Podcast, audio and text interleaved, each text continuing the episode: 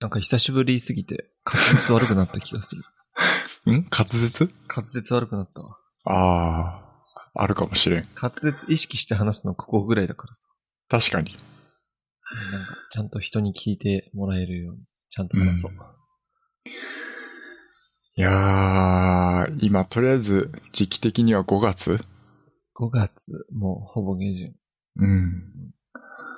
もうね、あの、え3ヶ月ぶりぐらいじゃないですか。多分そうかもしれない。うん。なんかねもうね、今5月病って言っちゃあれだけど、5月病の話、去年もしたけど、なんかね、心身ともになんか今疲れてる。あー、なるほどですね。まあですがね、ポッドキャストね、だいぶ、まあいろいろあってできなかったですけど、うん。まあ、たまりにたまった面白いネタが多分、森尾くんからあると思うんで。いやいやいや、期待値上げるな。いや、何の話からしようかって感じなんだけど。うん。まあ確かにあのネタはめちゃめちゃある。ネタはある。うん。まあだけどなんか、しょうもない話しようよ。そう。お互い、しょうもない話がたくさん書いてあるね。小ノートに。いや、それな。あの、森尾は3回目ワクチンやった、3回目やってないです。まだやってないんだ。はい。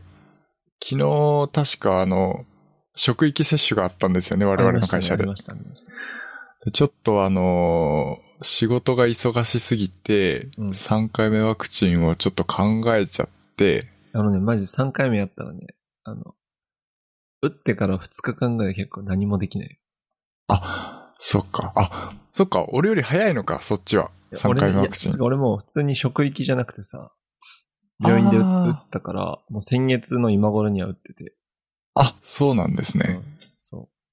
ほんで、なんか、その職域だと1ヶ月先って言われちゃったから、うん。早く打ちたいんですけど、ってかかりつけの病院に行ったら、ちょうどあさって予約してた人がキャンセルになったんで、1個余ってるんで、あさって来てくれますかってなって、おお。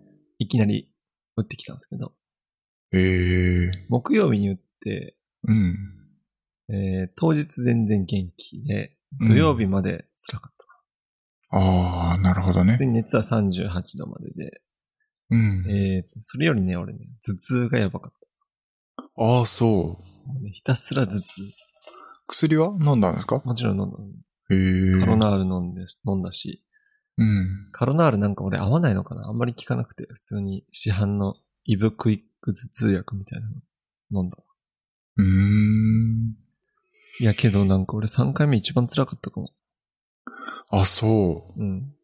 種類はどっちですか？俺1回目2回目がモデルナで、3回目がファイザーかな。あ、そうなんだ。うん。ファイザーの方がね、あんまり副作用は少ないって聞くなんかね、ファ。イザー人気らしいんだよ。うん。ファイザーがいいってみんな言ってるけれど、うん正直マジで変わらんよ。あ、そうか。体によるって、絶対。なるほどね。うん。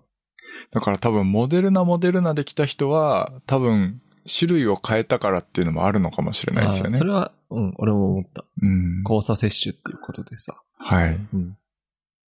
から、ファイザーをずっとやってきた人は多分ファイザーの方がそんなに、うんこう、副作用的なものは少ないのかもしれないでそうそう、すけどなんかう、ちの会社でその、ファイザー、ファイザー、モデルナの人もいて、うん。そう辛かったって言ってた。ああ、なるほどね。うん。うん。まあ僕もできればモデルナ、モデルナで来てるので、ファイザーにしたいなっていう気はしてますね。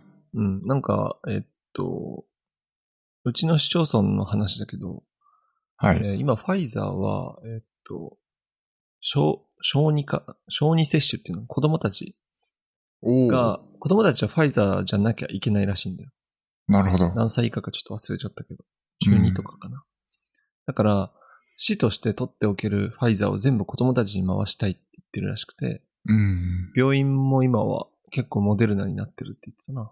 へえ、そうなんだ。そう、団体接種とか職域は基本的に前からモデルナだけど、うん。マジでね、変わらんよ。うーん。いや、だけど2回目より辛かったな。そっか。うん。まあ、なんでちょっとは仕事落ち着いてからの方が良いかも。そうですね。うん。はい。いやーそんでなんか、家族っつうか、実家の家族とかコロナになったし、身近で。おー、マジか。うん。いや、俺だから、うちの家族で、姉の家系もな、家庭もなったし、実家もなったから、俺、うんうちだけで、俺だけでなってる。ええそうなんだ。ね。なんか、大変だと思う。辛かったって言ってたよ。ああ、そうなんですね。うん家族全員になった場合って、うんもう、なんていうの、こう、隔離みたいなのはされないんですか？こう、なんとか病棟みたいな、いやいやいや、あの、普通に、お家で自宅隔離でしたね。自宅隔離。あ、うんそうなんだ。うんそうだよね。家の中全部がなったらそうなるよね。そうそうそう。仕事も行けないし、みたいな感じで。うん。それでなんか入院扱いになるから、うん。えー任意保険入ってる人は、その入院給付金みたいなのが、1日何万とか、何万とか出るんだよね。そうなんだ。うん。あの、基本的に自宅療養ではあるけれど、うん。コロナウイルスってなんか、なんかの、なんかに当てはまるから、入院扱いになへるらしくえ。て、えーだから、うん、お金がすごいたくさん出るって言うんですよ。保険屋さんから。へえ。そうなんだ。うん。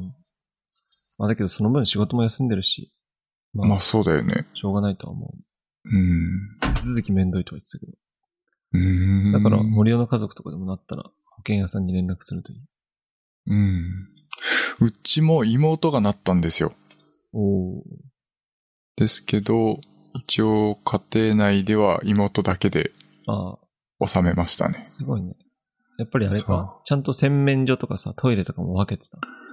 多分分けてたんだと思います。うち2階建てなんですよ。はいはいはい。の1戸建てなんですけど、もう生活スペース的にはもう下と上で分けてて、うんうんうん。でも、めちゃめちゃ気使ったみたいですけどね。なるほどね。うん。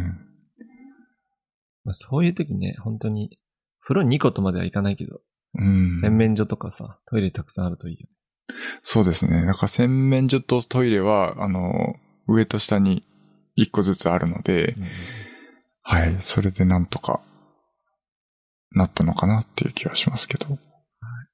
まあ、そう、なんか徐々に下火になってきたのか、どうかわかりませんが。うん。まあなんかその、こ今年はゴールデンウィーク中は特に制限はなかったみたいですけど、なかったっすね。うん。まあ思ったほど爆発的に感染っていう感じではなかったんじゃないかなって。そうですね。あんまり、なんかうんニュースとかよく見てないからよくわかんないけど。見てないし、人数とか気にしてないけど。うん。もうさ、俺さ、マスク外していい？なんで？外したいの？外では外したい。ああ。なんか、外歩いたりとか、うん。俺結構、俺病んでるわけじゃないんだけどね。あの、うんウォーキングとかするんですよ。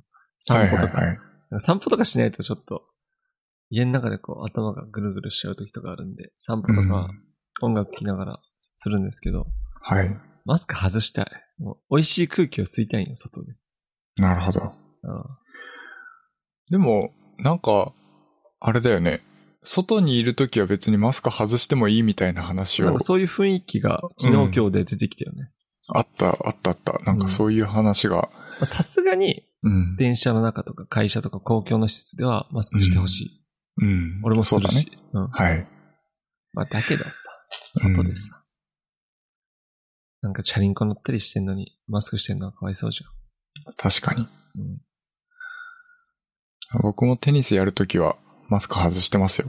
さすがにやっぱり運動中はきついんで。そうだよね。うん。ちなみに剣道するときはみんな、あの、飛散しないようになんか、口に手拭いみたいなのやってるよ。ええー、そうなんだ。なんかみんな低酸素で運動してる。ああ、でもトレーニングにはなるかもしれないですけどね。なるけど熱中症になるよ。これからの時期はちょっときついかもしれない。そうそう。うん。まあ、そろそろね、今年の夏くらいは、コロナ落ち着いてほしいですね。うんそうですね。じゃあ何から話そうか。真面目じゃない話。はい。俺結構ね、コンテンツじゃねえけど、俺の小ノート結構真面目な話多いわ、今見たら。うん、思う思う思う。なんかね、結構、真面目な話に対して俺のふざけ具合が半端ない。あ、じゃあどっちから行く？じゃあ俺って真面目な話。真面目な話からいこうか。あ、行こうか。えなんかさ、これ、なんつうの？クォータークライシスって森尾が言ってたじゃん。うん森尾が言ってたは違うクライシスかな？あ中年クライシス俺は、そう、ミドルクライシスっていう言葉が多分一番有名で、そう。なんか俺会社の人に相談したときは、お前クォータークライシスじゃね？って言われたんだけど。うん。年齢的にはそうかもしれない。ミドルクライシスって多分30代、40代とか。そうだよねうそうだよねん。だから、クォータークライシスはね。今俺らこう、アラサーじゃないですか。はい。なんかまさに、いや、いろいろ、責任とかが負わされたり会社で。うん。今までは教えられる側だったのに教えられる側になり、徐々に責任があり、まあ、中間的ポジションになってくる途中みたいな。そんで、えーっと、結婚する人は結婚して、まあ恋人とか、まあ家族との両立とか、まあいろんな、なんだろうな、人生としてのこの分岐点みたいなところでこういろいろこう、病みがちなことを多分言うんだと思うんですよ。うん。いや、だけどなんか、みんなこれになるでしょって思って。うん。なると思いますよ。そう。なんか特に今は会社でこういろんな責任を負わされて仕事量も増えてってなるけれど、うん。例えばね、俺はまだ子供いないけど、子供ができてとか、結婚してとかになったら、子供のために働かなきゃいけないじゃん。はい。仕事を辞めて、父親としての責任を果たさないわけにはいかないしさ。はい。なんかそこで例えば子供ができて家を建てて、ローン組んでとかになったら、その家庭のために頑張るみたいな風になってみんな乗り切ってんのかなってすごく最近思ってきて。うん、まあそうですよね。なんかそういうのがないと、うん普通になんかおかしくなると思う。うん。なんか強い信念というか、そそういうブレない何かがないとやっていけないっていう、う。うん。まあそういう感じになっていくのかなっていう。なんか人生ってマジよくできてんなって思うよ。はい。なんか今までのこの、や、なんつうの、先人の人たちが、たまたまその20代後半とかで結婚して、20代、30代で子供を産むけれどさ、うん。そうしないと、まあ、人間の体とかも多分無理だとは思うしさ。うん。うん。なんか本当に同年代の人見てもみんな子供いる人とかは子供いるしさ。もう家買ったって人だっているじいるね。うん。もうそうだったら働くしかないじゃん。そうだよ。も莫大なローンを抱えてるわけだかう、ら。そう、莫大な借金を返さなきゃいけないわけよ。はいそれ。なのにさ、あーマジやんだ、ちょっと転職するわとかさ。うなんん。か。言えないよね言えねえよ。うん。もう、この責任を全うすべく働かなきゃいけないっていう。うん。これも正しいかどうかわからん。うん正直。。だけど、まあ、そういう風にみんな頑張ってきたのかな、先人の人たちはっていうのを、うん自分がこう、アラサーになってすごく分かってきた。うん。うん。直面してきている状況ってことね。本当そう。本当そう。本当そうはい。だからなんかね、本当に、まあ、俺は車のローンもないし、家のローンもないけどさ、うん。この時期にそういうのを結構やる人多いじゃないですか。まあ、今が一番ピークだよね。そうだよね。うん。だから、ローンもよくできてるなと思ってさ、はい。悔しいわ、俺は。こんな社会が。うん。よくできてますよ、社会というシステム。うん。まあ、だけどね、まあ、こんなこと言ってもしゃあないんで、はい多。分ね、俺思ったけど、入社して直後も、こういうクライシスに陥って、うん。20代後半もなって、うん10年になったらなってで、まあ、一生ね、人間悩みが尽きない生き物なんですよ。うん。まそうあ、だと思う。それと戦って、頑張っていくしかないんで、あんまりね、うん。とやかく言ってもしゃあない。まあ波はありますからね。やっぱりこう、よく物事で言うと3日3ヶ月3年って言うじゃないですか。その、一番辛い時。ああ、なるほど。うん。がまあ会社っていうこう長いスパンで見ても多分、こう波があるんだろうなと思っていて。うんまあきっとこう、順調に行く時っていうのもあるだろうし、なんかこう達成感を感じられる部分っていうのもあるだろうし、まあそういう中でのこう、今落ちてるところっていうのはあるのかなっていう気はしますけどね。そう。うん。まだ俺30歳になってないけどさ、うん。30代の諸先輩方はどうやってなんか、このなんか、大変な仕事と責任を乗り越えていけたのかなってすげえ思うけれど。うん。確かに。まあ、まだ俺にはそれを乗り越えられる自信はないなっああ。て感じですけど。近いところに先輩とかいますか？先輩？その結構いますよ30代前半とかの。ああ、全然いる、全然いる。ああ。だけどそういう先輩も、なんか、俺と同じ、同い年、今の俺の年ぐらいに結婚して、もう子供二人いて、うん。うん。家も建てて、はい。なんか、家族用にファミリーカー買ってみたいな。うん。まあ、ようやるわと思うけど。そうですね。そうですよ。まあだけどね。すごいな。うん。そう。まあ、家族とね、家族で得られる幸せみたいなところは、まあ、プライスレスだとは思うんでね。うん。まあ、それがね、幸せかどうかってマジ人それぞれだけど、一人がいいって人だっているしさ。うん。うん。本当にそう思います。うん。なんか、この年齢に差し掛かって、はい。いろいろ思うよね。まあね、家族は、まあ、いた方が俺は楽しいと思うけどね。うん。僕もそう思います。うん。すごくね。うん。やっぱり、こう、得られる幸せっていうかさ、こう、何気ない日常だと思うけど、隣に、まあ誰かがいるだけでめちゃめちゃこう幸せだなっていう風に感じることができると思うし、まあやっぱそれをこう失った時にね、すごくこう、実感する部分ではあるから、なんかこう、ね、当たり前の日常っていうのがすごいこう幸せなんだなっていうのそう当たり前のは、何気ない日常がね、幸せですよ。本当に思いますね。なんか俺ね、最近、このなんかその、クライシスに陥ってるのかわかんないけど、こうはい人生とか人間について考えてて、うん。なんかさ、いや森尾にも聞きたいんだけどさ、俺が中1の時とか森尾が中1の時に見たはい。中3の先輩ってすげえ大人に見えたじゃん。確かに、それは思う。すんごい大人に見えてめっちゃかっこよかったじゃん。うん。だけど自分が中3になったら、うん。その先輩みたいになれたかって思うと全然足りてないって思うじゃん。そうね。だから逆にその俺らが中3の時に中1のさ、後輩たちから見たら、うんやっぱ俺らが見た時のような感じに思えられ、思われたのかなっていうのは思うけど、自分の中では全然大人になりきれてない感じは、自分の中ではね。うん、うんしてた。そう。それもそうだし、例えば高1の時に見た高3もそうだし、うん。入社時に見た先輩、まあ20代、30代の先輩を見てもそう思ったしさ。うん。だけどなんか自分がいざね、その、憧れていた先輩とかの年齢に差し掛かった時に、うん。足らねえってすげえ思うじゃん。うん。確かに。いや、この先輩すごい大人っぽくてかっこよかったし、なんか、リーダーシップも取れてたし、うん。ああなりたいなって思ってたけど、いざ自分がそうなった時に、そう感じないんよ。大体人間ってね。うん。だけど、多分周りから見たら、そうでもないと思うよね。自分自身はそう思えてないっていうのの繰り返しで、人人間って育っていくんだなって思って、なるほどね。このままね、20代超えて30代、40歳、50歳、60歳。うん一生これだと思う、俺。確かに。俺、なんか自分の心の中では一生なんか子供のままというか、うん。なんかよく言うじゃん、年取った人がさ、うん。心は20代のままだよって言うじゃん。うん。なんか俺ね、それすげえわかる気がする。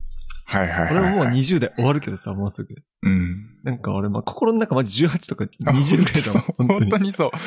なんかね、こう、うん体がついていかないだけで気持ちはまだ子供だよね。そう。だってさ、なんか、森尾と一緒にだってゲームだってこの間までやってたしさ、うん。なんか、いい年こえてさ、うんだけどなんかさ、正直、俺一生子供の心は忘れない、いたいとは思う。うん。そうだね。こうやって俺は、なんか変に子供って、子供の時って大人に対するイメージを作るんよ。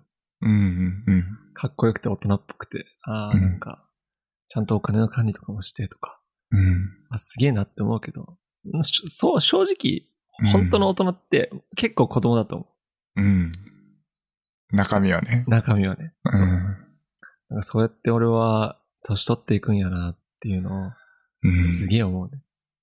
確かに。結構、やっぱ子供だと思う。俺40歳になっても多分子供だわ。うん。なんか、しょうもない話してそうだわ。うん。子供の頃見て40歳ってめっちゃおっさんに見えたじそうだよね。ゃん。うん。やっぱりなんか。今40歳そんな感じしないし。うん。近くなってきてってことね。そうん、確かに。だから、まあ、いいことだと思いますよね。そう、うん現状に満足しない、成長し続けるためにっていう、う。うん。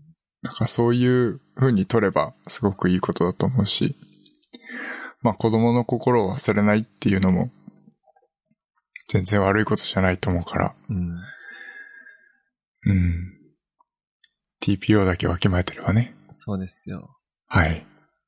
いやーやっぱ子供、子供なんだな、俺ら。うん。だけどなんか、いざ親とかが死んだらなんか、子供じゃなくなるというか、子供、どうなんだろうね。子供ができたりさ、自分に。うん。親とかが死んだりするとまたちょっと違うのかもしれねえよ。うん。まだそこは経験してないからわからん。そうですね。うん。なんか、大人になれたなって自分で思う瞬間って来るのかな、将来。いや、俺マジ今あんまないわ。俺もないですよ。うん。マジでない。うん。俺弟とかにも言われるんよ。なんか、俺って18から車運転して、うん。まあ、ずっとこういろんなとこ行ったりしてきたけど、弟ってこの間大学卒業して、うん。初めて車運転したんよ。24、24ぐらいで。はいはいうん3か4ぐらいで。だけど、俺って、なんかお兄ちゃんって18ぐらいの時から運転して、うん。いろんなとこ友達と行ったりしてたじゃんと。なんか、なんか、すごい、なんか自分がこの年になったらすげえ、なんかすごかったなって思うみたいな。あでもそれは俺が子供の時に見ていたうちの兄貴のこととか、多分同じようなことだと思うよ。あ。なるほどね。いざだけど、そんなね、大したことないから俺なんて。まあでも、普通に当たり前にやってきたことですそうよね。そうそうそうそう。そう。うん、だからね、なんか人間って不思議やなってすごく思うわ。うん。確かに。子供だな、俺。どうした？いや、まあいいんですよ。楽しいから。うん。いいんですよ。うん。すごく。やっぱ、うん。こうやって人はどんどん成長していいくんだなっていうことですね。そうっすね。はい、次。はい。俺のしょうもない話を。していこうかな。まあ、その、年取ったなっていう話からちょっと、まあ、派生した感じの話からなんだけど、うん。あの、髪をめくるときに、うん。なんかあの指の油がさ、最近ちょっと出にくくなってきて、こうめくれなくなってきたなってはい。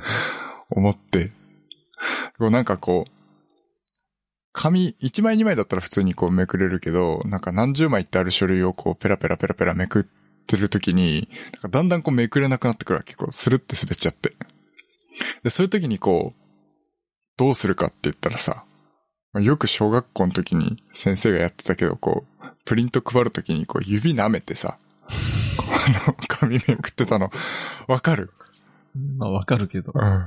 それから指サックしてたわ。ああ、まあ指サックしてる先生はまだ良かったけど、舐めるなって思わなかった？ああ、まあ、俺はあんまり思わなかったわ。あそうなんだ。舐めんの？って思う思ってたわけよね。うん。まあ小学生だからっていうのもあると思うんだけど、なんかちょっとこうよだれが汚いみたいなさ、うんなんかそういうこう、なんか、そういうイメージがあったから、なんか、うわ、舐めちゃったってすごい思ってたんで、目の前で俺の、俺がさ、席一番前で座ってるとさ、後ろの人まで回してねって言ってこう、髪をこう、ね、まあ一番上めっちゃ濡れてるみたいそな。う。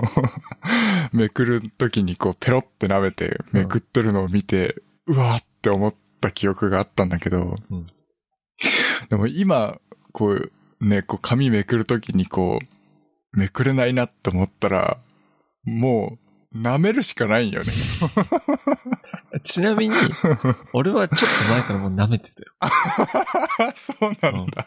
え、なんかさ、スーパーのレジ袋もらった時とか、あの、はい開けないんよ。はいはいはいはい。開けなくて、うんあの、よくあの、こうボールみたいな濡れてるやつが親切にあるところあるでしょ。あるあるあるある。あれがない時はもう舐めるよ。ああ。だって飲めないと一生こうやって、こうやって、一生開けないもんね。一生開けないからさ。うん。舐めるしかない。そうなんだよね。誰かに渡すもんではとないから別に舐めてもいいでしょ。まあいいと思う、いいと思う。だけど今マスクしてんのにわざわざマスク外して飲めるんか。確かに。うん。だから、あの、レジの人とか指サックしたりなんかその、指濡らすやつ持ってるよね。あるあるある。うん。あれなんて一生使うことねえと思ってたわ。うん。思ってたね。オレンジ色のボールみたいなやつ。あるあるある。あの、最近アルコールがちょっと入ってますって書いてあるね。え、そうなんだ。そう、殺菌のために。まあやるわな。やるようになっやるやる。てきたっていう話で。まあ、似たような話で、うん。あの、コンビニで手紙を出すときに、あの、切手を買ったんですよ。うん。で、よくこう、アニメとかで、切手を貼るシーンが映るときって、あの、こう、ペロってこう切手を舐めて、こう手紙に貼るんですよね。はい。で僕、その、切手を貼るなんていう行事ってさ、うんめったにないじゃないですか。で、僕、だからアニメの中で見た世界しか知らなかったんですよね。うん。こう、切手を貼る作業って。だから、あの、切手っていうものは、こう、舐めて貼るもんだと思ってたんですよ。ね、あの、こう、濡らすと粘着力がこう、出てきて、貼れるようになるっていううん。切手で、なんですけど、で、まあ、コンビニでこう、手紙を出すときに、まあ、手紙をそのまま出したいから、こう、切手を買って、あの、店員さんの店員さんの目の前で、切手をペロって舐めて貼ったんですよね。マジ？はい。やばそれおそれしか知らなかったから、俺。それが常識だったから、俺の中で。それは俺、店員だったら引くわ。店員さんにめちゃめちゃ惹かれるっていう。ええ？みたいな。もろ、え？って言われましたからね。え？っつってこう、なんかに、2秒間ぐらい見つめ合いましたけど、あの、おじさんと。せめて、車の中で舐めて貼ってくる。いや違う、だから僕の中で常識だったんですよ、その舐めて貼るのが。そういうもんだと思い込んでたからいや。別に舐めて貼るのは悪いことじゃない。俺も、でも家に海苔がない時とかは、うん。あの、舐めるよ。ああ、なるほどね。舐めるけど、うん。舐めるよって言いたくないな、なんか。舐めるよ、舐めるよ、舐める。だけど、外でさ、うん。人の前でさ、このご時世に舐めんなよ。いや、違う、あの、いや、だいぶ前の話ですけど。あだいぶ前の話そう。そう。いや、うん、高校生ぐらいの時の話ですけど。あそう。なんかちょっとそういうことがあって。いや、もう、えみたいな。ことがありましたね。まあ、舐めることが普通と思ってたらしゃあないね。うん、しょうがないよね。だからその、店員さんの反応を見て、あ、これは常識じゃないんだって言われて。もうあの、店員さんがこう、ちょうど、なんていうの、こう、濡らしスポンジみたいなのをこう取り出そうとした時に俺ペロって舐めてたんですよ。あ、濡らしスポンジ出してくれてたの？そう、出してくれる時にもう俺はもうすでに舐めてたんですあよ。もうダメだ。だから、で、え？って言われて。はい。あ、これでやるんだっていうことをその時初めて知ったっていう ことがありまあなるべ。く俺は家に海苔があるときは海苔使うね。あ、そうなんだ。海苔使っちゃうね。はい。まあ、そんな話でした。しょうもねえな。で、しょうもない話いくわ。はい。あのさ、なんか前も話したけどさ、うん。ローマ字のヘボン式と訓和式ってあるじゃん。あ、訓令式ってあるじゃん。はいはいはい。俺さ、あなんかヘボン式が俺の中での性なんですよ。おー。なんか俺ヘボン式で、なんか親とかからも教えてもらっていたし、うん。だから俺ヘボン式じゃないとすげえ気持ち悪いのね。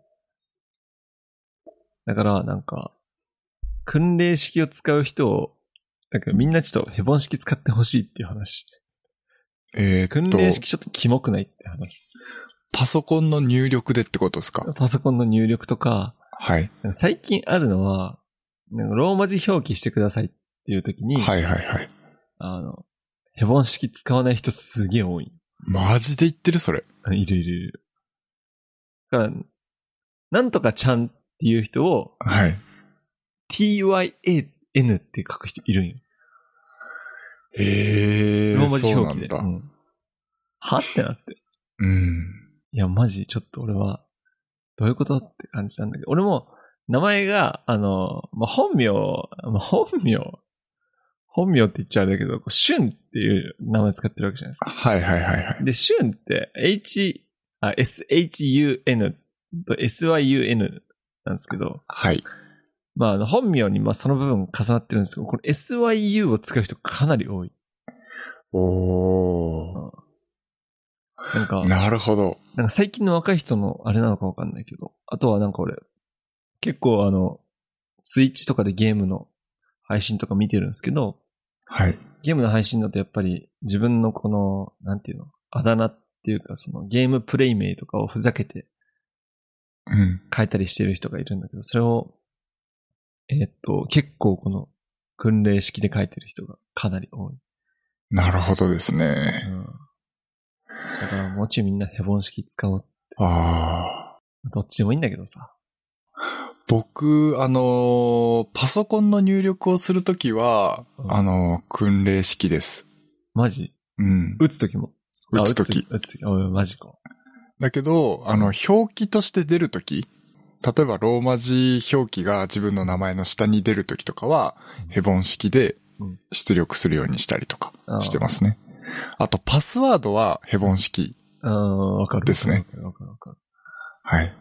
なんか俺、なんならね、俺、あの、ローマ字で打つとき、はい死を打つときも SHI って打ちたい。ああ、そうなんだ。うん。いや、だから、結構、訓練式の人多いんだなと思って。そうですね。だからその、一番その SHI とか、うん2とかをうん TSU、TSU。うん。そう、のってやっぱり、一個キーを押すボタンが増えちゃうから、確かに確かに。そう。週だったらさ、うん SHU と SYU だったら変わんないですけど、うん確かに。そう、ヘボン式だとちょっと増える文字があるっていうところで、まあ入力は訓令式で統一してる感じですかね。なるほどね。はい。いや、結構、訓練式派の若い人が多いんですよね。多分、ヘボン式うん、多分俺言ったら、はって言われると思う。今の若い子とかに。あ、そうなんだ。多分そうだと思う。ええだから表記は、まあ普通にヘボン式が、あの、一般的だと思ってたとかさ、その、なんていうの？うーん。看板の表記とか基本的にヘボン式だよね。そうですよね。だからもう考えるのめんどくさいから全部ヘボン式で考えるようにしてます。なるほど。っていう話と、うん。あの、なんか実家から、俺、ルームミラール、車のさ、あのはいはい運転席の左上にあるルームミラーわかる？はいはいはい。あれにつけるタイプのドラレコもらったんですよ。へえ。なんか実家で買ったやつが初期不良かなんかで、うん。メーカーに問い合わせたら、あ新品送りますっつって、うん。送り返してきたらしくて、その初期不良ってやつもなんか GPS 機能が使えないって言っただけだから、あげるよって言われて、へえ。結構2万ぐらいするやつもらったんですけど、おう。なんかそのルームミラー型のドラレコって、あのルームミラーが液晶になってるんですよ。はいはいはいはい。それで、あの、バックモニターも連携して、普段はその後ろのカメラ。とその前向きのカメラ両方映せたり、後ろだけ映せたり、前だけ映せたり、うんそ。の液晶をオフにしたら鏡になるみたいな。あ、鏡にもなるんだ。鏡にもなる。へえ。それで、お、めっちゃいいじゃんと思って。うん。1ヶ月ぐらい使ってたんですけど、うん。あの、それちょっと今やめたんですよ。どうしてですか？あの、気温が暑くなると、うん。ルームミラーの角度調整がゆるゆるになるんですよ。へえ。俺の車だけかな。なんか、前からそうだったんだけど、車内温度が多分50度とか40度近くになると、夏場だね、特に。段差とかでルームミラーがこう、下向いちゃうんですよ。ああ、なるほどね。お、あ重さみたいな、なんかゆるゆるになっちゃって。で、それに加えて、あの、ドラレコかなり重いんですよね。うんうんうんそれがついてると、もう、ちょっとした段差で真下向いちゃうみたいな。うん。なるほど。そもそも取れないみたいな。ああ。だから、ルームミラー型のドラレコを買いたい人は、自分の車のルームミラーのこの角度調整のこの硬さ？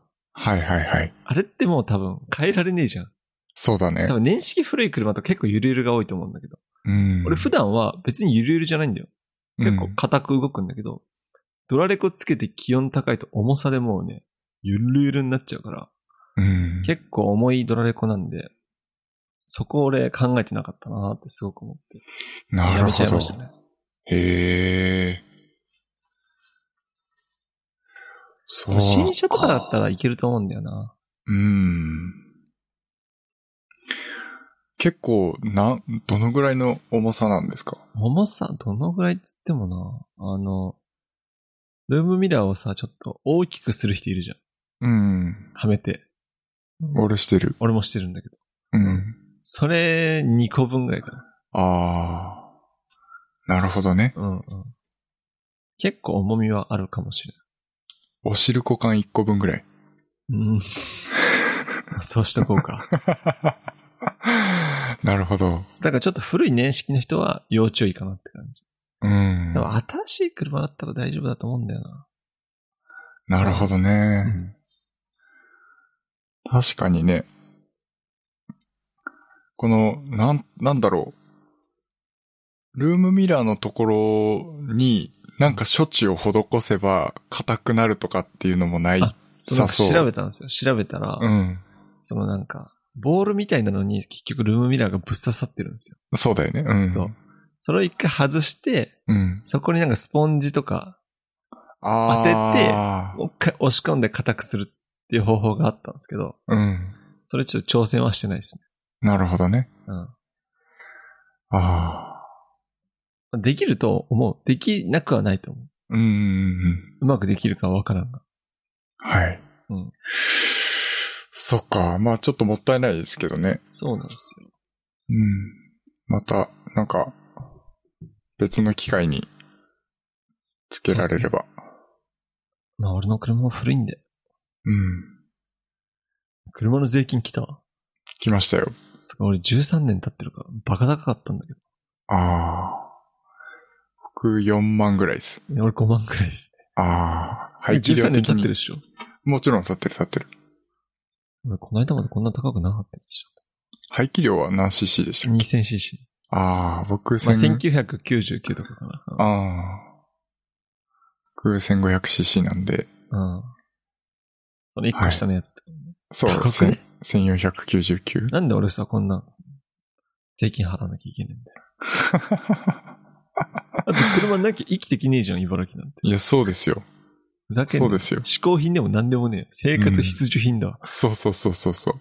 そうなんですよ。まあそんなこと言ったらね、ガソリンにも税金はかかってるし、そうなんですよ。まあ環境を破壊するものであるということで、まあ仕方ないのかな。まあ、道路整備とかに使ってるのかな。うん。まあ、だけど13年を長く愛用してる車は、まあ、環境に悪いからダメなのか。そうそうそう、そういうことでしょよくできてんな。う。うん。はい買い替え促進ですからね。そうなんですよ。俺も多分今年か来年買うわ。多分今年買う。ああ。さすがにやばい最近。僕も20万キロ走ってるんで、俺より走ってるよ。ちょっとね、そろそろ買い替えないとなっていう。オイルの減りめっちゃ速くなったんだけど。えエンジンえオイル。怖い。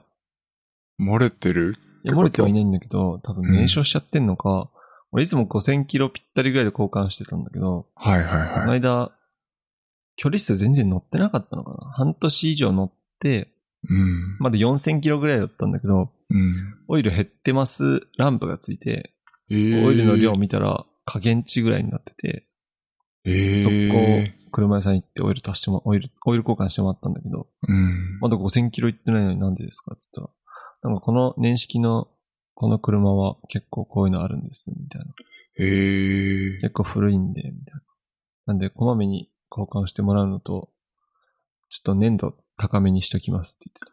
うんうんうんなるほどですね。そんでさ、ちょっと車つながりでもう一個しょうもない話するとさ、うん。あの、雨降ってる時の車のワイパーの、はい。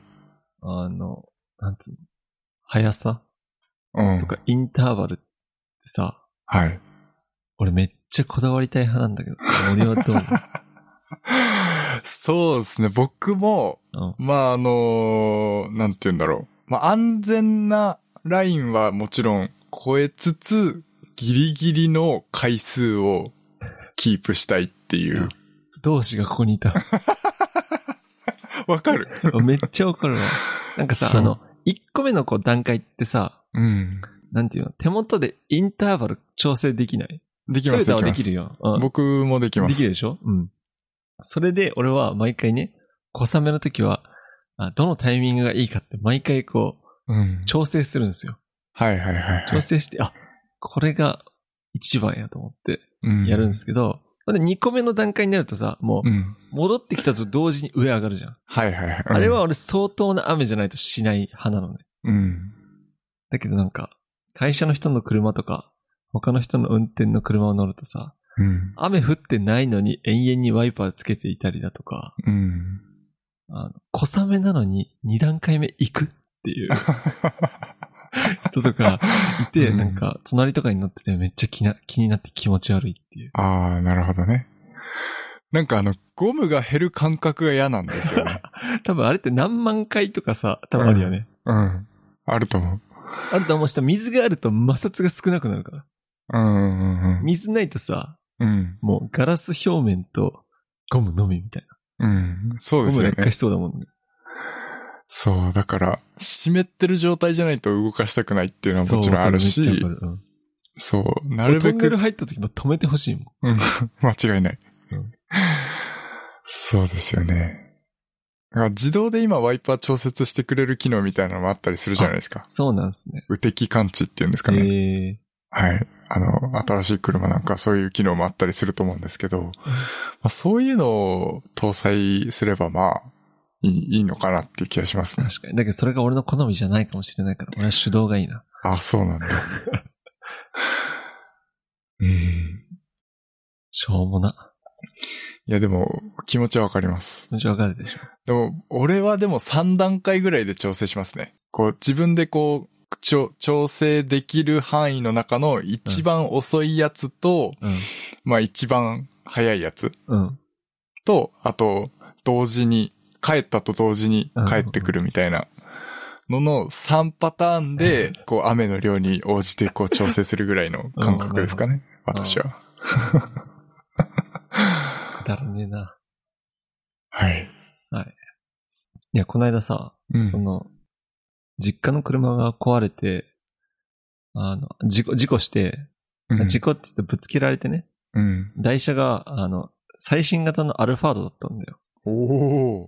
そんで、ちょっと乗らしてやっつって。うん結構乗ったんですけど、うん。マジでいいね。あ、そうなんだ。マジでいいけど、もうでかすぎる。ああ。もう街中乗るには不便すぎ。なるほど。俺普段ミニバン乗ってるけど、うん。あのサイズのミニバンマジでいらん。し、はい。でかいなってマジで感じた。運転しにくいもん。へえ、そうなんだ。運転しにくい。でかくて。まあだけど、その、音の静かさとか、はい。今ってさ、俺知らなかったんだけど、うん。このウインカー出して曲がる方向にライトつくの知ってる？ああ、わかるわかる。ウインカー出して、ウインカー出さなくてもだ。曲がる方向にこう、ライトパッてつくのとか、もうなんかいろいろ最新の機能にめっちゃ感動して。めっちゃ欲しくなったけど、まあ500万とかするのかとかって。うんまあ買わねえわ。安くても400万からですよね、きっとね。そうっすね。まあだけどあれ街乗りであのサイズはいらねえ。マジで。でかすぎるああ、そうなんだ。うん、やっぱノアボクシー、ステップワゴンがいいよ。うん。そうですね。ファミリーであれはちょっとでかすぎるし、高級すぎる。うん。乗り心地とか、その静粛性はマジでいいけど。ああ、そうなんだ。うん。まあ、意外回しても。とでも慣れれば、普通に運転もできるんじゃないかなって。そうかも。ね。うん。ワンサイズ俺が乗ってるやつよりでかいからそう感じるのかも。うん。だからやっぱり、まあ、すごいやっぱ需要はありますよね。うん。アルファード。人気っすね。うん。うんベルファイア。うん。多分俺次買うのステップワゴンかな。あ、そうなんだ。なんかね、中古で今見てたんだけど、はい。ノアボクシーの方がね、同じ距離数なのにステップワゴンより高いんですよ。あなんでって思うんだけど。なるほどねそれ。もそのなんかワクワクゲートみたいなのついてるとさらに安いみたいな。ええー、そうなんだ。あれはもう人気なのかもしれないけど。うん。でもステップワゴンの方が全然安いですね。トヨタ。いええあの、車の話になっちゃってあれなんですけど、ワクワクゲート肯定派ですか否定派ですか？や、俺使ったことないからわからない。ああ。け、ど別にあるならあるで別にいいんじゃない？まあデザイン俺気にしないし別に。あ、そうなんだ。うん。僕めちゃめちゃ肯定派なんですよ。使ったことある？ありますよ。普通に、あの、なんていうの、試乗車ですけど、うん。使って、これはいいなってすごい思ったんですよね。後ろから人乗せたり、物出したり。うんそうですね。やっぱりあの、リアのハッチバックを開けるって結構負担じゃないですか。まあ確かに狭い駐車場とかだと。うん。まあそういう時にパッと開けてパッと小さいものとかね。結構僕のテニスとかやるから、ラケットとか、ね、靴とかを取り出せたら、すごい便利だなって思ったし、駐車場のね、こう、後ろの距離とかを気にしなくても全然いいから、いいなって思いましたね。ええじゃあちょっとそれ買うわ。で来週、新型ステップワゴンのうん。あれを見てきます。ああ。あの、かっこいいやつね。かっこいいやつ。うん。だけどあれってエンジンなんか昔と同じなんでしょ？あ、そうなんだ。なんか、うん。だからあれ見た目かっこいいよね。うん。結構いいなって思って。初代ステップワゴンみたいな感じで。はい。はい。次。しょうもない話なんですけど、iPhone のシステム言語ってあるじゃないですか。はい。あれを英語にしてみたんですよ。あ生きってるね。うん。結局、こんだけ長く iPhone 使ってれば、うん。通知と、通知ってかこう、iPhone から出てくるシステム通知みたいなのって大体わかるじゃないですか。まあまあこういうこと言ってんだろうなって。僕、まあ英語そんなね、あの、得意ではないんですけど、うん。大体わかるだろうっていうのと、うん。まあ一つ英語の勉強というか、こううん英語っていうものにこう、順応するためにはそう、やっぱそっから変えるのが一番いいんじゃないかって思って、でまあ、システム言語を英語にしてみたんですけど、うん。まあ、システム言語を英語にすると、全部英語になるんですよ、アプリも。なるほど。うん。だから、なんかあのー例えばその多言語に対対応してるサイトとかを見ると、英語表記になったりとかするんですよね。うん。とか、親切に。うん。そう、ちょっと親切、ありがた迷惑的な感じなんですけど、うん。だから、あのーちょっと不便だなと思いつつも、まあなんとかなってたんですよね。はい。大丈夫だったんですけど、これはもう無理だなと思ったのが一個あって、うん。あの、Google マップですね。うん。Google マップは、まあ、あの、もちろん英語になるので、あの、turn left とか言うわけですよ。左に曲がってね、みたいな。あ、そういうことね。そう。音声、音声の案内が。うんもう、あの、画面なんかもちろん運転中基本見ないんで。え、じゃあさ、目的地も、例えば、うんミトシティとかあるかなああ、多分書かれてますよ。そうですよ。なるほど。だから、あの、基本的にもう全部英語になるんですけど、うんあのー音声入力うん。あるじゃないですか、Google の。あ、ありますね。あれも英語認識になっちゃってて、うんうん。であの、あの、英語、あの、まあ、車運転中とかってあんまり携帯いじれないので、あの、音声入力で、あの、目的地入力したりするじゃないですか。うん。まあそれであの、一回、とんかつ屋さんって言ったんですよ、音声入力で。そしたら、パンプアップザジャムって出ちゃって。どこ？どこ？そう。わけわかんなくて。そう。だから、パンプアップザジャムって曲があるみたいなんですけど、ああ、なるほど。気 になる。めっちゃノリノリの曲なんですよね。はい。なので、まあちょっとあの、URL、YouTube 貼っとくんで、ぜひ聞 聞いてみてください。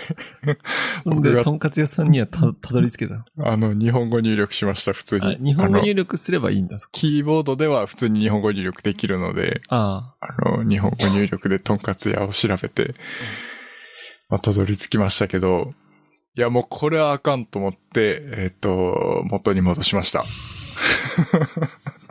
生きったな。俺一回なんかね、そう、うん俺もなんかそういうのしたことあるけど、うんそもそもセッティングのランゲージにどこに行くんだってなった。戻せねえってなった。わかるわかる。うんはい。まあそんな感じで。まあ、2週間ぐらい英語にしてましたけど、いいっすね。あ諦めましたね。はい。はい。ということで。なんか、話しておきたいとここととかあ俺はなんかもうコンテンツの話しかないからいいよ。なんかこの一番下の話してよ。いやー、うん、しても大丈夫かな、これね。いいんじゃないですか。まあ、下ネタになるので苦手な人は、あの、ここで、えっと、終わりにしてもらえればと思います。はい。あのー最近思った話なんですけど、どどういうこと？ちょっと待って。いや、あのーまあいいや、はい。エロって、うん。なんかあの、調味料みたいなもんだなって思ったんですよね。おう難しいな。うん。っていうのも、あのー調味料ってまあ、入れすぎると美味しくなくなるじゃないですか。うん。例えば醤油とか入れすぎるとしょっぱくなっちゃったりとか。うんかやっぱりこう、味の調整っていうのは、程よくが一番いいんですよね。はい。そう。でもこれとなんかやっぱエロにも共通する部分があって、なんかこう、エロすぎるコンテンツってなんかあんまり興奮しないなって思ったんですよ。ああ、なるほど。そう。わかります？例えば、その、なんか、海外の AV みたいな。あーあ、俺は見たことないけど。あんまないですか、うまあちょっとまあ、あのん。恥じらいゼロみたいな。そう、興味本位で見てほしいんですけど、うんもうなんかね、めちゃめちゃ堂々としてるんですよね、演者が。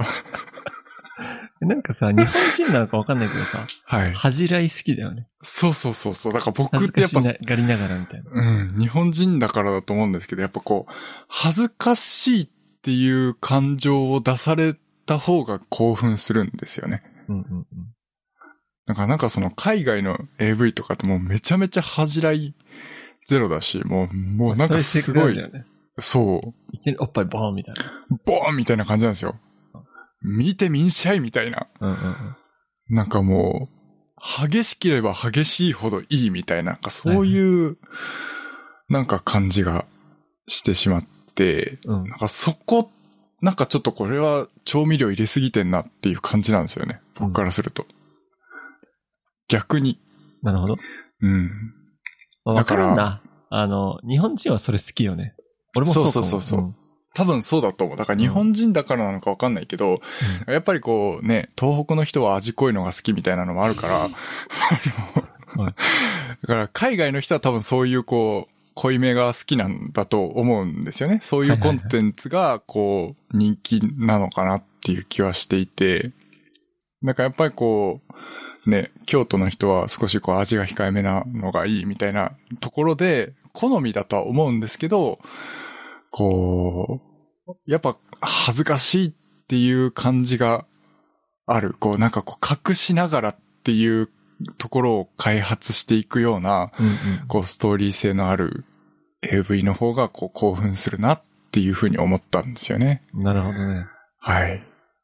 恥じらい系ね。そう。あどういうジャンルが好きですか？あ。俺ね、好きなのは、まあよくわかんないけど、嫌いなのは多いよ。ああ、そうですか。き逆に嫌いなのはどういう？嫌いなのは、なんかあの、無理やり襲う系は嫌い。ああ、確かに確あとはかに。なんか、そのギフが連れを襲うみたいなのとか、マジで。はいはいはいはい。なんか、確かに無理やりやったりするのは、俺ちょっと本当にうん。かわいそうって思っちゃう。確かにね。まあ、やっぱだからそ、それもこう、興奮する人はいるんでしょうけど、好みだからね。うん。